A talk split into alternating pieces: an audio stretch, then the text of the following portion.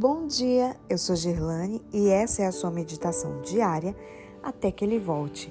Quinta-feira, 13 de maio de 2021. Os métodos de treinamento de Deus. Verso de hoje, Êxodo 2:15. Moisés fugiu da presença de Faraó e se deteve na terra de Midian. Moisés passou 40 anos como pastor de rebanhos, preparando-se para entender a si mesmo e purificando-se para se esvaziar de si, a fim de que o Senhor pudesse realizar nele sua vontade. O Senhor não toma como obreiros meras máquinas no intelecto ou nos sentimentos. Esses dois aspectos do caráter humano são essenciais ao trabalho, mas devem ser purificados de defeitos, não com base no que se fala sobre a vontade de Deus, mas na prática de sua vontade. Se alguém quiser obedecer a ele, conhecerá a doutrina.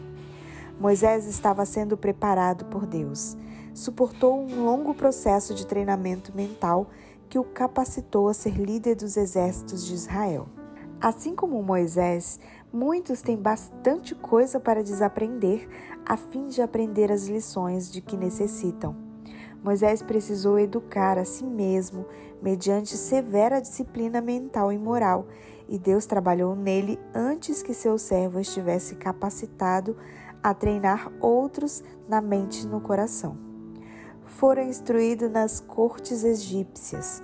Nada foi considerado desnecessário em seu preparo para se tornar general de exércitos. As falsas teorias dos idólatras egípcios lhe haviam sido insufladas na mente. Por isso, as influências que o rodeavam e as coisas que seus olhos contemplavam não puderam ser facilmente afastadas ou corrigidas. Assim acontece com muitos que receberam um falso preparo em qualquer área. Todo refúgio idolátrico do saber pagão precisava ser removido da mente de Moisés, partícula após partícula, item por item. Conforme seu modo de entender a realidade espiritual, Jetro o ajudou em muitos pontos a ter uma fé correta. Moisés trabalhava para o alto, para a luz onde podia ver em singeleza de coração.